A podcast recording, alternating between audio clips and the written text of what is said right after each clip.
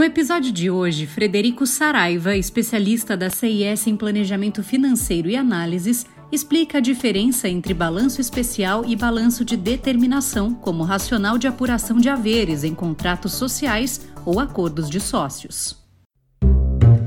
Cenário Relevante, o podcast da CIS. Uma das cláusulas mais importantes em um contrato social ou acordo de acionista é a que disciplina a retirada ou exclusão de sócios. Essa cláusula define, por exemplo, qual a metodologia que será utilizada para a apuração do valor da sociedade e, consequentemente, dos haveres de cada sócio, além das condições de pagamento e demais termos de saída. Existe uma série de métodos de avaliação, porém, é certo que, uma vez escolhido e registrado o método no contrato social ou acordo de sócios, essa será a base para a apuração de valor em eventual concretização de retirada de sócio. Dessa forma, sua escolha, passando pela devida compreensão técnica de sua aplicação, é de extrema importância a fim de evitar conflitos no futuro. A metodologia de avaliação de ativo mais utilizada pelo mercado é o fluxo de caixa descontado.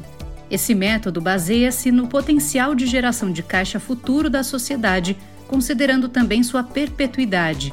Além dele, a avaliação relativa também é bastante utilizada, uma vez que é de fácil compreensão devido ao seu caráter simplista.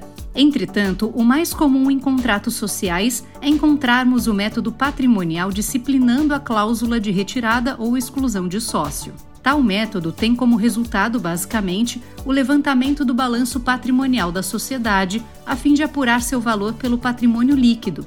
Nesse sentido, existem diferentes modelos de balanço patrimonial.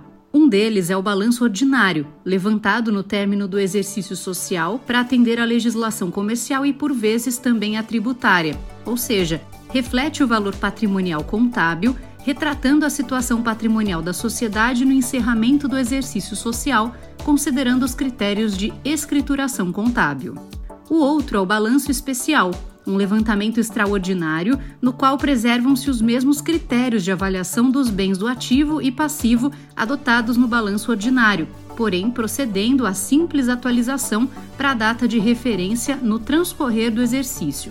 Ou seja, apura-se considerando os critérios de escrituração contábil, porém para qualquer data específica. O terceiro é o balanço de determinação, é um balanço extraordinário no qual reflete os valores dos ativos e passivos a valores líquidos de realização, ou seja, valores de saída, inclusive os ativos intangíveis, com possibilidade de inclusão do goodwill ou aviamento.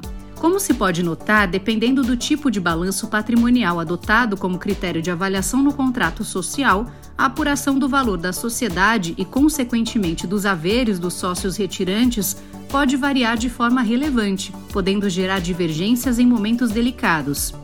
Acontece que grande parcela das empresas, ao confeccionarem seus contratos sociais, não dão a devida atenção ao tema e terceirizam a definição do método ao responsável pelo documento sem aprofundamento e análise. Tal definição precisa ser analisada de forma técnica e considerando sua aderência às particularidades do negócio de cada sociedade, a fim de representar um modelo mais justo e evitar conflitos futuros. Continue acompanhando os conteúdos do Cenário Relevante, o podcast da CIS. Siga a CIS no LinkedIn e acesse o nosso site csprojetos.com. Até mais!